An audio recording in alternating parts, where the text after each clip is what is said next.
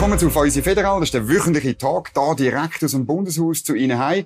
Mein heutiger Gast ist Roger Nordmann, SP-Nationalrat aus der Watt und bis vor kurzem Fraktionschef der SP. Und ich habe einen Wein aus dem Wallis mitgenommen von äh, Matthias Bodenmann, von Mathieu Bodenmann. Sie haben mit ihm in Bern Studiert. studiert und auch Genau. zusammengelebt, oder, glaube Ja, ich? genau, ein enger Freund von uns. Wir sehen uns viel zu wenig, Ja. aber er macht ein kleines, feines Wein.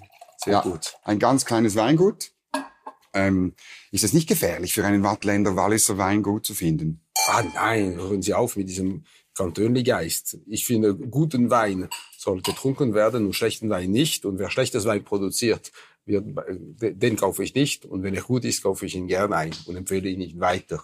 Und ob Walliser, Genfer oder Thurgau, ist mir eigentlich egal. Sehr gut. Das ist zweifellos. Das ist eine tolle Assemblage aus äh, Salgesch. Ich mag die sehr. Wunderbar. Colin de la Munta. Ist super. Extra. Machen wir etwas Werbung. Ja? Genau. Jetzt geht es aber auch um etwas, wo es gute Produktionsweisen gibt und schlechte Produktionsweisen, nämlich um Energie. Das ist das neue Buch von Roger Nordmann, Klimaschutz und Energiesicherheit, ganz dick, ein, äh, ja, über 200 Seiten, ganz viele Zahlen und Grafiken. Darüber wollen wir reden, weil es eines der großen, wichtigen Themen des Wahlkampfes und äh, unserer Zeit ist. Was Sie hier wollen, für jene, die das Buch noch nicht gelesen haben, ist Ausstieg aus allen fossilen Energieträgern, möglichst rasch, und Abstellen, Abstellen der Atomkraftwerke. Ähm, ganz kurz vielleicht, wie soll das, wie soll das gehen? Wie, was haben Sie herausgefunden? Also zuerst vielleicht, man muss sehen, 80 Prozent der Klimafrage, also der Treibhausemissionen, ist, äh, ist auf die Energie zurückzuführen. Das heißt, es ist ganz zentral, dass wir, dass wir diese Energie ersetzen. Und zum Glück können wir das mit Strom machen, weil Strom viel effizienter ist. Meistens etwa viermal effizient. Sie brauchen für das Gleiche, zum Beispiel einen Pass hochfahren, etwa viermal weniger Energie, wenn Sie Strom nehmen, als wenn Sie Erdöl nehmen. Und das ist eig- eigentlich die Basis. Aber erschwerend kommt dazu, dass unsere bestehenden AKW irgendwann mal am Lebensende sind und ein Neubau ist nicht wünschbar und auch nicht realistisch, selbst selbst wenn man es möchte. Und dadurch haben wir eigentlich keine andere Wahl, als viel zu investieren in den erneuerbaren Energie, aber das richtige Mix, Mix damit wir den Winter auch meistern, weil das ist die große Schwierigkeit, dazu kommen wir vielleicht Auf jeden Fall, ja. zurück und äh, und dann auch möglichst von der Effizienz zu profitieren. Stichwort zum Beispiel äh, Gebäudedämmung, äh, die Gebäude dämmen oder oder äh, in der Mobilität nicht allzu große Fahrzeuge, damit man äh, äh, Energie spart. Und ganz wichtig auch in der in der Industrie. Dort habe ich einen Weg gefunden, der ein bisschen neu ist. Äh, auch mit synthetischen Gas auf Basis von erneuerbaren Strom, der ermöglicht, den, den Gas zu haben, das man braucht und sonst einiges elektrisch zu machen, so dass man eigentlich vernünft, mengenmäßig vernünftig die Industrie erhalten kann. Und das ist mir ein ganz wichtiges Anliegen. Also das Wichtigste, äh, wenn wenn ich es herausnehme, ist im Sommer mit überschüssigem Strom sehr viel Gas zu produzieren, synthetisch herzustellen, also ähm, und dann im Winter dieses Gas einzusetzen. Ja, aber eben nicht sehr viel, sondern nur viel. Das ist der große Unterschied. Nur für Wenn- über 100 Grad, oder? Ja, genau. Für, nur für die Hochtemperaturindustrie, Ja. nur dort, wo man es braucht. Unterhalb kann man mit Wärmepumpen arbeiten und das ist viel effizienter. Und meine Idee ist, ein Produktionsbach für erneuerbare Energie, hauptsächlich Solar, weil da, da hat man also auf die Dächer am meisten, Infrastruktur am meisten Potenzial, aber auch ein bisschen Wind, weil der Wind bläst viel stärker im Winter als im Sommer. Und natürlich die, St- die Stauseeerhöhung und die zwei neuen Stauseen, die sind ganz wichtig. Und mit dem hat man eine natürliche Produktion, die fast immer ausreicht, auch in den Wintermonaten. Natürlich, da, dort pumpt man aus, oder leert man die, die Stauseen. Und somit vermeidet man, dass man erneuerbaren Gas in Strom im Winter umwandeln muss. Weil sonst haben sie einen, dopp einen doppelten Verlust. Zuerst im Sommer von Sch- Überschussstrom zu Gas, also es kann äh, Wasserstoff oder Methan sein. Man verliert ungefähr die Hälfte, schreiben Hälfte, Sie. genau. Ja. Und wenn man dann wieder konvertiert in Strom im Winter, verliert man wieder die Hälfte und dann man, nur, an nur, man hat nur noch ein Viertel. Und wenn Sie das machen, müssen Sie Unmengen von Überschuss haben. Darum ist es nicht sehr rationell und darum habe ich lieber, dass man versucht, eigentlich äh, nicht rückverstromen, wie man technisch sagt, im Winter, sondern ungefähr genug Strom hat. Natürlich hat man, man hat die die Speicher sehen als Ergänzung. Und damit kann man den Überschuss vom Sommer direkt in die Industrie bringen, weil in der Industrie, zum Beispiel für die Metallindustrie oder Aluminium oder andere Prozesse, mhm. ein Teil ist, ist es unabdingbar, dass man, äh, dass man, äh, dass man Gas hat und dieser Gas soll auch erneuerbar sein. Und da die Menge kleiner ist, muss man auch nicht so viel speichern. Und man kommt mit etwa ein Drittel vom aktuellen äh, gespeicherten Öl äh, durch. Und ein Gasspeicher brauchen und einige Gasspeicher brauchen wir in allen Szenarien in der Schweiz. Man hat mhm. die, die Verletzlichkeit vom letzten Winter gesehen. Und dieser Pfad der Effizienz, ich habe selber lange gehabt, bis ich wirklich verstanden habe, wieso die Rückverstromung eigentlich nur eine theoretische Vorstellung ist, aber mengenmäßig nicht sehr realistisch ist. Und dass es machbar ist, ist mir ein großes Anliegen.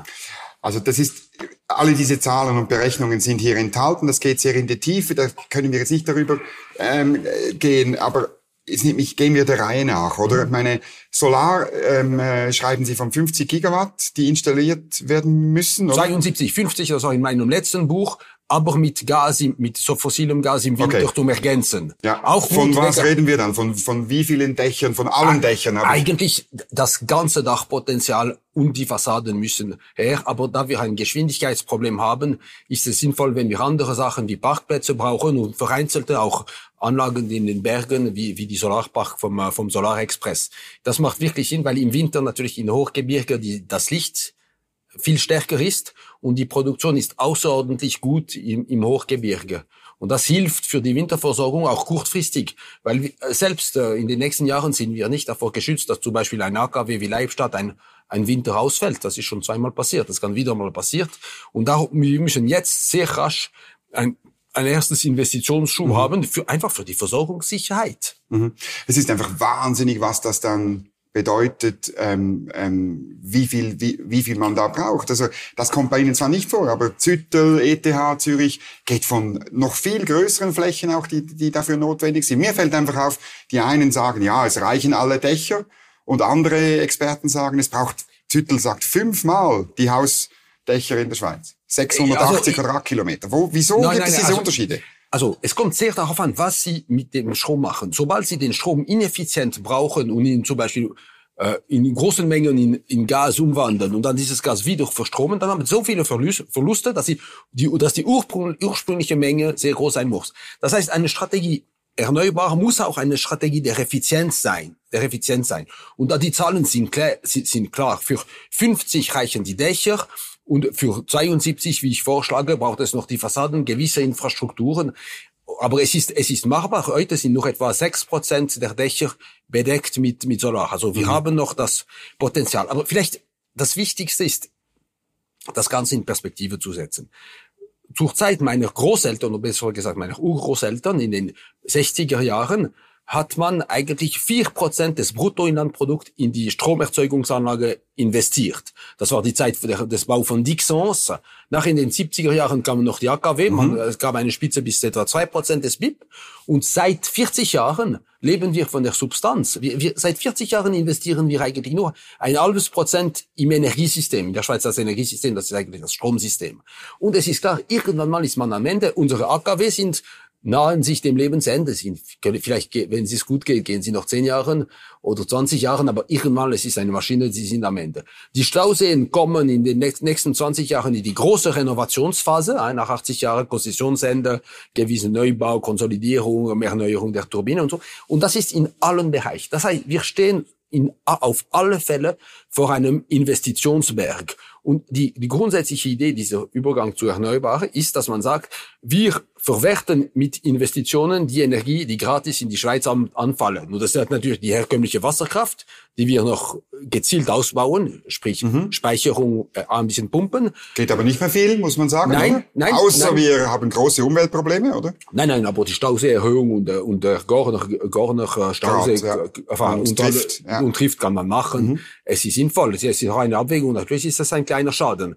Aber der Schaden der Klimaerwärmung ist viel größer für die Alpen, schon nur für die Landschaft. Das müssen Sie Ihren grünen Kollegen erzählen. Ja, ja, ja, ja. Ich habe ein bisschen Streit mit Ihnen zurzeit. Ja, das kommt hier auch dem vor. Apropos des, äh, des äh, Walliser Solar, äh, äh Referendum. Solarreferendum, ja, ja. Ja, ja, genau. kann ich mir vorstellen. Gut. Aber man muss, man muss diese Investitions machen und das ist, also neben Wasser, die kommen, gibt es Wind und gibt es Sonne. Vielleicht teilweise ein bisschen die Bio, die, die äh, die, die Untergrund und natürlich die Biomasse, aber Holz, das kennt man in der Schweiz und nützt man. Genau. Dort kann man ein bisschen optimieren und besser nutzen. Das erwäge ich auch im, im Buch, weil es, am Ende ist es die Frage, wie nutzen wir die, die Ressourcen effizient mhm. letztlich. Es ist eine ökonomische mhm. Frage. Und natürlich die, die Gesamtzahl der Investitionen auf 50 mhm. Jahren ist gewaltig, ist, ist über 4, 400 äh, Milliarden, das ist klar. Ich sage, es ist etwa zwei Prozent, 2,5 Prozent vom Bruttoinlandprodukt, mhm. dass man in das Energiesystem im breiten Sinne auch mit Gerichtsverbrennungsanlage oder Dekarbonisierung von, äh, von zum Beispiel mhm. von, äh, von Zementwerken und so, also breit gefasst. Aber zwei Prozent muss man investieren. Sonst kann man den Wohlstand nicht erhalten und äh, auch selbst wenn, wenn man wieder atomar und äh, ölig fahren würde, müsste man neu investieren. Ich meine, in allen Fällen, so. es ist so. Also es wurde natürlich, das ist natürlich richtig, es wurde zu wenig investiert oder dann im Ausland, oder? Viele Schweizer Energiekonzerne haben irgendwelche riesige Projekte ja, im Ausland gebaut. Das stimmt und da gibt es eine, jetzt ist es korrigiert, jetzt ist die, die haben die, hat die Stromlobby quasi korrigiert, aber eigentlich haben die Schweizer, die, viele Schweizer äh, Stromkonzerne, öffentliche Stromkonzerne, eigentlich die Förderung der Erneuerbaren im Inland bekämpft, weil sie ihre Renten mit den bestehenden Anlagen schützen wollten und im Ausland investiert und von der ausländischen dortigen Förderung profitiert. Und Sie haben Corporate Social Responsibility Berichte genau. gemacht. Ja, Gut, ja. aber da bin ich bei Ihnen. Darum, darum, darum, ich wollte auch Klartext reden. Es ja. ist nicht billig, aber in keinem Szenario ist es billig und das allerteuerste Szenario das ist eigentlich nicht so und weiter wie bisher und weiter importieren. Ich habe errechnet, natürlich ist es ein bisschen grob, ich sage auch im Buch, dass es grob ist, aber wenn man netto null 2050 geht, hat man noch etwa für 20, äh, für 220 Milliarden bei den, bei den bestehenden aktuellen Preise an Ölimporte bis zum letzten Tropfen mhm. Öl- und Gasimporten. Und auf 50 Jahre hat man, hat man über 600 Milliarden Ausgaben, wenn man einfach weiter wie bisher nur minus ein Prozent pro Jahr ganz, ganz langsam. Und, und, und ich, ich sage, es ist, es ist klar, wenn man auf 50 Jahre anschaut, wir müssen Richtung effizient äh, Zero Marginal Cost letztlich investieren. Und aber das bedingt auch Verbesserung der Netze, ba Batterien und so weiter. Es gibt diverse Aspekte. Also eben, dann eigentlich, ich habe diese Grafik gesehen, aber zu den 220 Milliarden müssen Sie ja eigentlich die 429 dazuzählen und die Netzkosten auch, dann ist man wieder ungefähr gleich hoch. Genau, oder? also 400 Milliarden, das ist nicht nur der Fonds, der Klimafondsinitiative, sondern das ist die Gesamtsumme, die Bruttosumme der Investitionen. Ja. Und was diese Grafik zeigt, zeigt ungefähr auf 50 Jahren ist man eigentlich, äh, ist es eigentlich budgetneutral, ob man in Anführungszeichen weiter verschwendet und Öl und Gas importiert oder ob man erneuerbar mhm. und effizient äh, fährt. Ja. Und wenn, wenn wir gut machen und vorwärts machen und die reichen und mittelreichen Länder vorwärts machen, wird, kann man auch massiv die Klimaerwärmung moderieren und das macht die ganze äh, quasi also, ja, den, Wohlstand für die Menschheit weniger gefährdet und es macht es äh, einfacher, dass wir auf dieser Erde eigentlich alle einigermaßen korrekt leben mhm. können. Wir haben von Gas geredet, von Solar, jetzt noch mhm. von Wind. Äh, Sie wollen sechs Terawattstunden, mhm. habe ich das richtig im Kopf, äh, genau. ähm, produzieren. Das braucht 1000 äh, genau. Windräder. Wo stellen Sie die hin? Also da, in Planung sind etwa schon 200 in der Schweiz. Äh, man kann vieles im, im, im Jurabogen oder auch im Mittelland, zum Beispiel auf der Gemeinde Lausanne, die, die sind jetzt, äh, sind die, die Stadt Lausanne, die Elektrizitätswerke haben eine Windanlage geplant und sie haben beim Bundesgericht gewonnen. Die, Pla die, die Raumplanung, jetzt natürlich gibt es wieder den gleichen Zirkus für die Baubewilligung, darum versuchen wir das jetzt äh, äh gemeinsam mit Bundesrat Rösti auf dem quasi den Vorschlag von Altbundesrätin Sommerhauer umzusetzen, nämlich dass man bündelt und dass man nicht zwei oder dreimal bis zum Bundesgericht mhm. geht, bis man kommt. Es ist auch ich meine, lange Verfahren machen nicht bessere Entscheide. Schauen Sie, Sainte Croix, wo sie jetzt gebaut werden, 25 Jahre hat es gedauert, bis es gebaut mhm. wurde.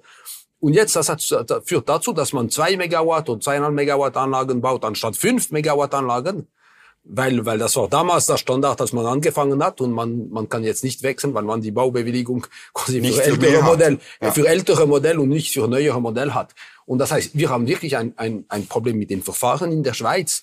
Und lange Verfahren sind auch, bringen auch nicht einen besseren Naturschutz. Die, die bringen eigentlich nur Bereicherung von Anwälten und, und Ingenieurbüro, die diese Berechnungen machen. Aber das ist nicht im Sinn der Sache.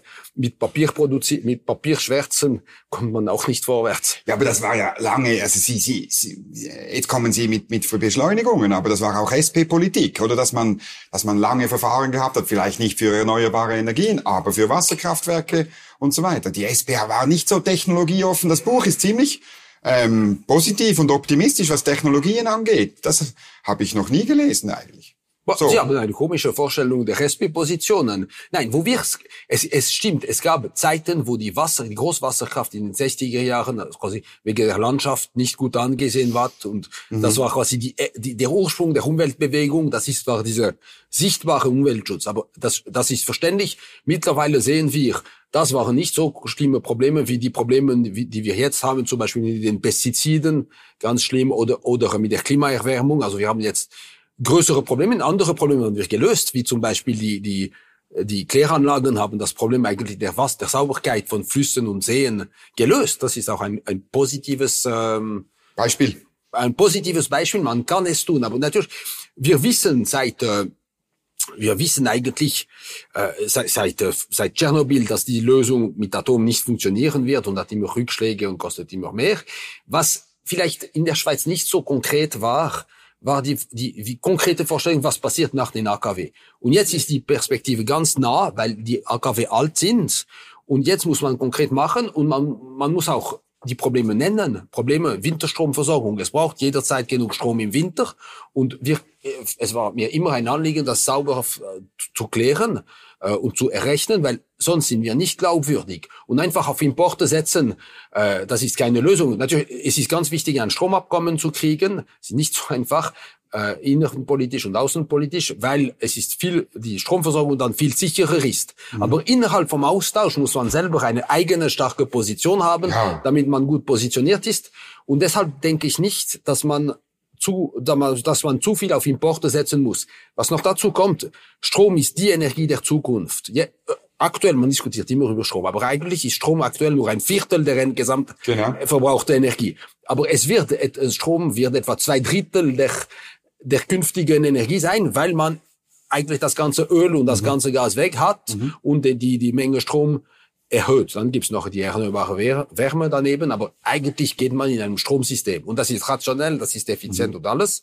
Aber es hat gewisse Sicherheitsanforderungen und eine ist, dass man sicher ist, genug zu ernten, genug Strom zu ernten. Mhm. Und darum, darum habe ich auch schon vor vier Jahren mit dem vorletzten Buch ge gezeigt, was sind die konkreten Probleme mhm. und wie kann man sie angehen. Also wir brauchen sehr viel mehr Strom. Das ja. ist drin. Sie gehen von 43 Terawattstunden aus, plus noch etwa 20 mehr für die Industrie. Also es würde dann ungefähr der Strombedarf verdoppeln heute. Etwa, kann man ja. So, in etwa es ist auch nicht ganz plus, einfach. Plus, man muss noch die, die Produktion der AKW ersetzen. Das, zeigt, das kommt noch einmal 20, glaube ich, dazu, ja. oder? Das ist wahnsinnig viel Strom. Aber am besten machen Sie das eben, wenn Sie die AKWs nicht ersetzen. Weil das ist die einfachste, CO2-freie, CO2-freie und gemäß Bundesamt für Energie auch die günstigste Energieform. Ich habe, Sie haben ein spannender, ein spannender äh, Versprechen machen. Sie haben gesagt, am besten machen Sie das, wenn Sie die AKW nicht ersetzen. Ja, zuerst einmal.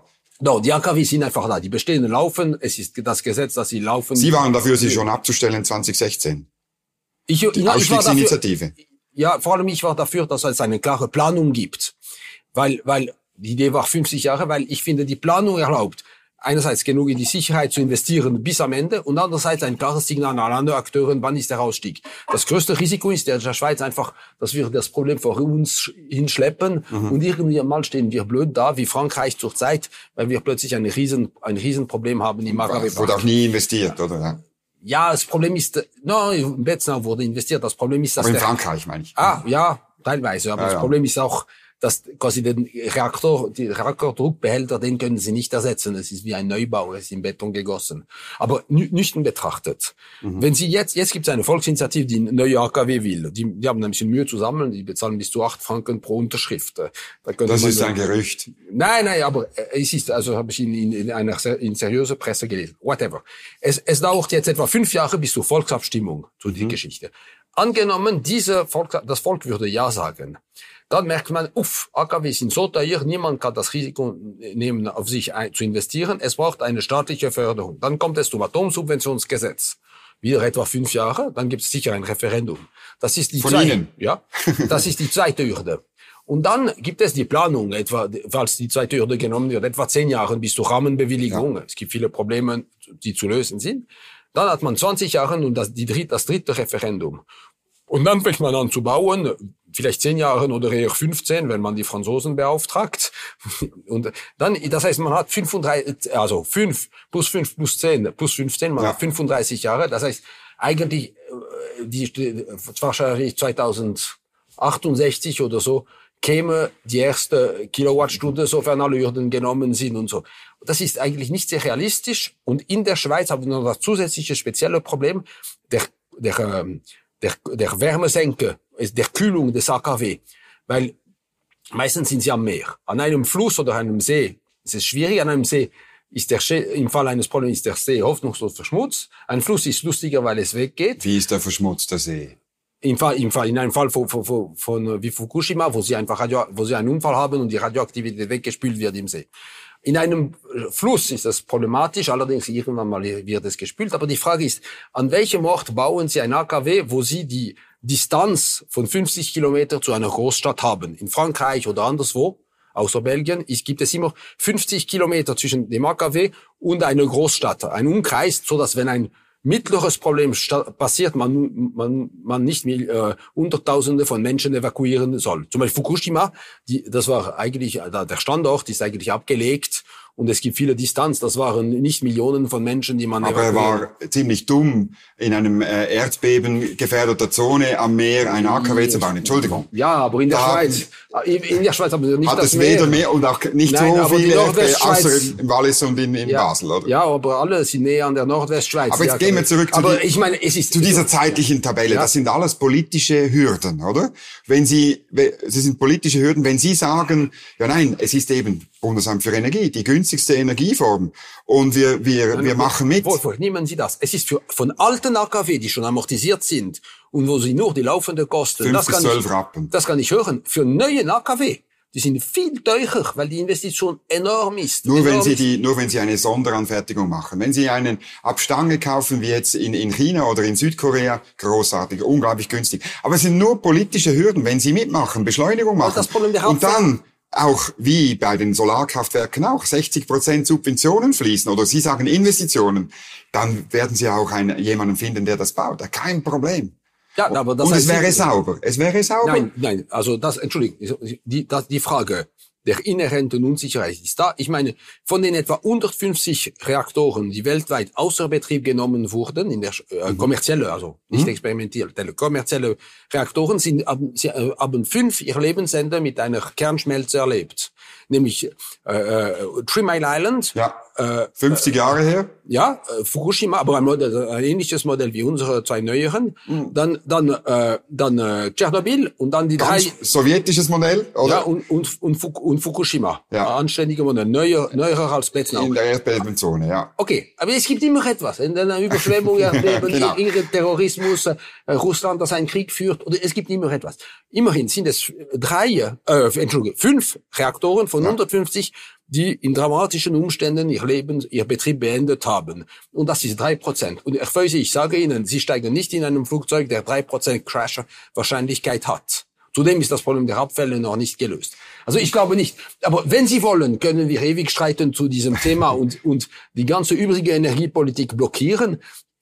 Ich glaube, äh, das, das ist nicht was das, was das Schweizer Volk gemacht hat. Was ich zeigen wollte im Buch ist eigentlich, wie es konkret geht, Schritte für Schritte. Was sind die realen Probleme, Mhm. die Sie stellen auf diesem Weg und so weiter. Sie sind technologieoffen, oder? Außer bei AKWs. Das ist eben, das, das fällt mir beim Lesen auf. Oder Sie, Sie sind wirklich eine, eine positive Sicht gegenüber neuen Energien. Au- Außer, da ist irgendein, weiß nicht, ideologisches Problem. Und, No, es, und früher war ja die SP, war ja für AKWs, Ja. weil es der Fortschritt war. Weil Ja. man eben auch, Sie haben es vorher erwähnt, Bergtäler retten konnte. Aber man hat gesehen, man hat gesehen, dass diese Technologie auch gravierende Nachteile im Fall eines Unfalls hat, dass die Frage der Abfälle nicht gelöst ist. Sie ist nur politisch nicht Nein, gelöst. nein. Sie- Technologisch in Nein, Finnland, nein, in Schweden. Wenn Sie, wenn, wenn, wenn Cäsar, äh, wenn Cäsar uns ein Kilo Plutonium als Abfall hinterlassen hätte, hätten wir heute noch irgendwie 960 Gramm oder so etwas übrig. Es, es hat einfach sehr lange Halbwertzeiten, diese Abfälle, bleiben sehr lange äh, radioaktiv und nicht toxisch. Alle, ja, ja. Mhm. Na, nicht alle, aber, äh, ein, aber Teil. ein Teil, aber der ist, mhm. der ist, der ist sehr kompliziert zu, zu managen und das kann ich nicht verantworten. Sie können es vielleicht verantworten, ich nicht. Aber meine Pflicht ist, einen realistischen Weg ohne diese Technologie zu zeigen. Und gerade ich, ich glaube, das, was wir mit Technologie machen können, für die, für die Energieversorgung und für die, den Klimaschutz sollten wir mit Technologie machen, weil es ein paar Bereiche gibt, wo es, wo man nicht vorwärts kommt mit Technologie und wo es auf absehbare Zeit keine so einfache Lösung geben wird. Eines ist sicher die Fliegerei.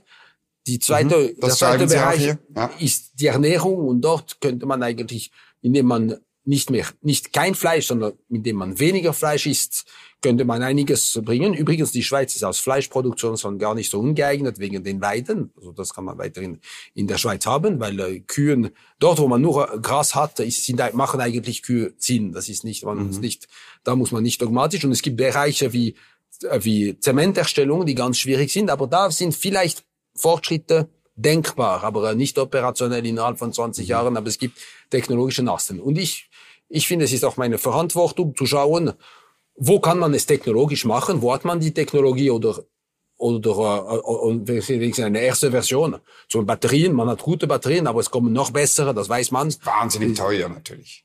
Ja, es hat auch viel billiger geworden und es zum Beispiel anstelle von Lithium, dass man dass man Natrium ja, verwendet oder so. Es gibt viele viele Fortschritte, die die schon teilweise umgesetzt oder auf der mhm. sich ausbreiten. Und diese Möglichkeiten soll man verwenden, immer ein bisschen technologiekritisch sein. Also man muss hinterfragen, gibt es nicht eine Tücke? Mhm. Das, das, das gehört dazu. Und ich finde, es wird viel einfacher, die Menschen ein bisschen zu bewegen, gewisse, ähm, gewisse Gewohnheiten zu ändern, wenn man andererseits alles, was man machen kann, technisch gemacht hat, mhm. anstatt die Leute zu bestrafen. Weil letztlich mein Ziel ist, dass, die, den, es den Menschen gut geht und dass sie frei leben können. Und ich will mhm. nur so wenig Restriktionen wie notwendig. Mhm. Und nicht, ich habe keine Lust, die Leute zu bestrafen oder zu moralisieren. Mhm. Das kommt auch, ist eine deutliche Abgrenzung im Buch gegenüber den Grünen, oder die eine starke Tendenz haben, äh, den Verzicht wir müssen einfach verzichten, weniger produzieren, weniger Wirtschaftswachstum und so weiter. Das ist äh, so, so deutlich habe ich das schon noch lange, schon lange nicht mehr gelesen. Ich habe es nicht für oder gegen die Grünen. Übrigens, die Grünen sind mit uns gemeinsam. Wir machen diese Klimafonds-Initiative. Genau, Klimafonds-Initiative. Genau. Es ist nicht für oder gegen die Grünen. Was ich klären wollte, ist, was, was unsere sozialdemokratische Position sein soll. Also, sie meine persönlich, aber sie ist sehr geteilt in der, in der Partei. Und, und eigentlich wie, wie wir, äh, wie ist dieser Weg, diese Gratwanderung? Es ist eigentlich eine Gratwanderung zwischen den Verzweifelten und den, den, den, Verleu den Leugner. Die sagen, die, die Leugner sagen kein Problem weiter wie bisher und die Verzweifelten sagen Apokalypse. Und ich finde, als Politiker muss ich sagen, nein, ich kann mich zur Apokalypse nicht, äh, nicht, äh, also ich kann die Apokalypse nicht akzeptieren und ich kann ich kann auch nicht die Leugnung akzeptieren, das ist nicht verantwortungsvoll. Und ich versuche eigentlich eine realistische Gratwanderung zwischen diesen zwei Polen. Es ist vielleicht äh, nicht so sexy, ich kriege natürlich Kritik von beiden Seiten, was ich als eine Ehre empfinde und versuche diesen Weg zu, zu zeigen und, und, äh, und zu konsolidieren. Und es erlaubt auch den politischen Dialog. Gerade mit äh, Bundesrat Rösti haben wir jetzt einen guten politischen Dialog in der Kommission. Äh, er hört auch zu, er lernt dazu.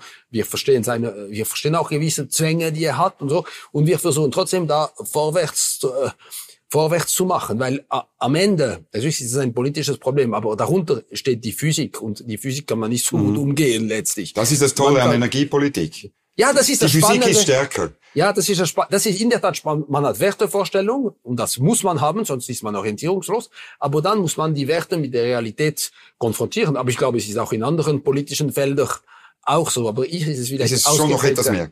Jetzt noch 429 äh, Milliarden mhm. äh, wird das kosten, wenn Sie so so berechnen Sie das. Und dann in diesem Kapitel, wo das Geld herkommt, mhm. machen Sie zuerst typisch SP Steuererhöhungen, oder? Aber am Schluss sagen Sie, jede dieser Steuern hat Nachteile.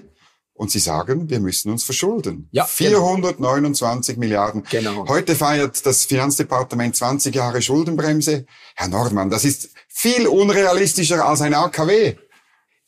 ich lanciere die Debatte, weil es ist wie bei den Kantonen und den Gemeinden. In Kantonen und Gemeinden unterscheiden sie zwischen Lauf, den laufenden Ausgaben und den Investitionsausgaben. Es gibt das Investitionsbudget. Und unsere Idee ist genau ein solchen Investitionsbudget. Damit, weil sonst ist immer die Versuchung, die langfristige Investition zu verdrängen zugunsten von kurzfristigen oder laufenden Ausgaben. Und es ist nicht dasselbe, ob Sie laufenden Ausgaben oder, oder ob Sie äh, finanzieren oder, oder ob Sie investieren. Weil wenn Sie investieren, haben Sie einen Gegenwert. Sie haben dann eine Produktionsanlage für, für Strom, sie haben eine Energieverwendungsanlage wie Gebäude oder sonstige Ausrüstungen in der Industrie, die wesentlich effizienter sind. Sie haben, eine, sie haben vielleicht ein Gerichtsmanagement, das die, die, die Luft nicht mehr, äh, äh die, die Atmosphäre nicht mehr erwärmt und so weiter. Das heißt, sie haben einen Gegenwert. Und was ich sage ist, es lohnt sich, weil wir eigentlich im Aktivum Schweizer Energiesystem eigentlich massiv investieren. Der wird viel leistungsfähiger, befreit von den Weltmärkten und den Öl- und Gaspreisen. Und im Gegenzug nehmen wir eine Schuld auf, etwa 22 Prozent des Bruttoinlandprodukts am Ende des, wenn man alles über die Verschuldung macht. Aber man hat ein Land, das viel renoviert ist. Wissen Sie, am Ende gibt es auch Sparmaßnahmen, die kosten, die mehr kosten, als sie bringen. Ja. Und eine Unterinvestition ist typisch so ein Fall. Wir haben das vor kurzem bei den SBB erlebt. In den, in den Jahren, quasi 90er Jahren bis Mitte der, der Nuller Jahren, hat man die, den Fahrplan massiv ausgebaut. Bahn 2000. Die, die Bahn 2000, die, die, die Bahn sehr populär gemacht. Das ist super. Aber man hat unterinvestiert. Und jetzt merkt man, man ist massiv am Aufholen von dieser Investition. Es wäre viel einfacher, wenn man regelmäßig vorgegangen wäre. Man hätte nicht all diese Baustelle gleichzeitig. Aber, äh, aber so, man muss investieren. Und ein anderes Beispiel auch aus der Bahn, das ist die, die, die, die, die, die, die Gotthard-Basistunnel, Löschberg-Basistunnel. Okay, es hat 20 Milliarden gekostet. Im Jahre 1998, wenn ich nicht irre, hat das Volk nach langen Diskussionen Ja gesagt mhm, zur, zur Vorlage und zur Finanzierung dieser Vorlage. Und jetzt, wir sehen, wie wertvoll diese Realisationen sind, jetzt, dass sie fertig sind. Es war schwierig, es gab Probleme mit Joramühle und sonstige, allerlei Probleme. Es hat Kostenüberschreitung alles gegeben. Aber wir sind... Nicht so viel, nein. Nein, und wir sind verdammt stolz, dass wir darin investiert haben. Und jetzt, wo eine Röhre für sechs Monate außer Betrieb ist, wegen einem, wegen einem dummen Bahn, äh, dummen, äh, Unfall, Unfall ja. eigentlich, Übrigens, die Umstände müssen noch geklärt werden. Aber man merkt, uff, wie, wie wertvoll diese Infrastruktur ist. Und ich glaube, unsere Vorfahren haben die AV aufgebaut, haben die, die Bahn verstaatlicht und organisiert, haben, äh, haben die, die ETA gegründet und so weiter. Oder eben die, die NERT oder die Stauseen gebaut und unsere Generation, äh, es liegt an unserer Generation jetzt diese, diese Investition, diesen Wandel zu machen in die richtige Richtung. Und mit meinem Buch wollte ich auch Mut zeig, äh, ein bisschen Mut geben eigentlich äh, den Leuten. Ja, es ist nicht so einfach. Ja, es ist ein steiniger Weg. Vor allem, es ist ein großes Unterfangen.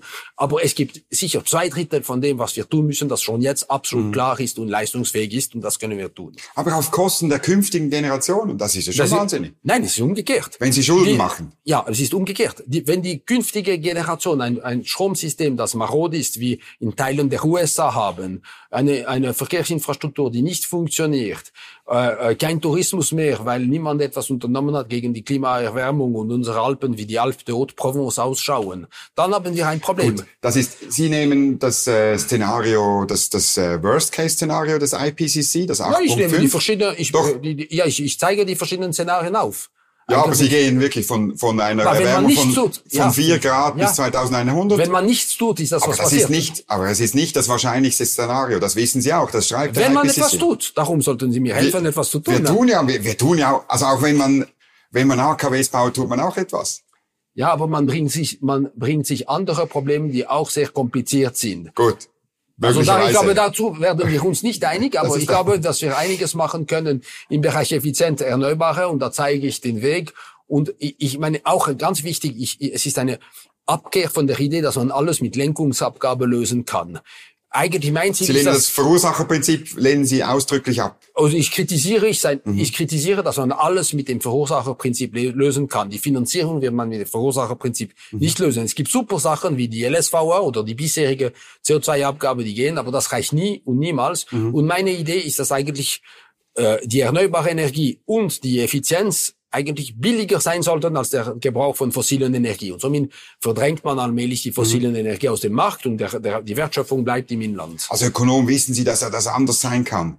Wenn Sie eine wenn Sie Saudi wären und eine Ölquelle haben und Sie sehen, dass niemand mehr ähm, äh, dieses Öl will, dann werden Sie es doch möglichst schnell zu möglichst günstigen Preisen noch herauspumpen. Das ist das grüne das, Paradox von Hans-Werner Sinn. Das ist nicht falsch für Saudi-Arabien, weil dort die Extraktionskosten sehr billig sind. Genau. Öl, und alles abgeschrieben ist in der ja, Buchhaltung. Ja, nicht nur das, aber das Öl ist einfach sehr einfach zu fördern. Genau. Aber natürlich, die einfachen Quellen versiegen allmählich. Es gibt noch viel Öl, das ja. man, aber es ist viel komplizierter zu, extra, zu extrahieren. Neu, ja. Ja, das ist zum Beispiel mhm. Schieferöl eigentlich in den USA.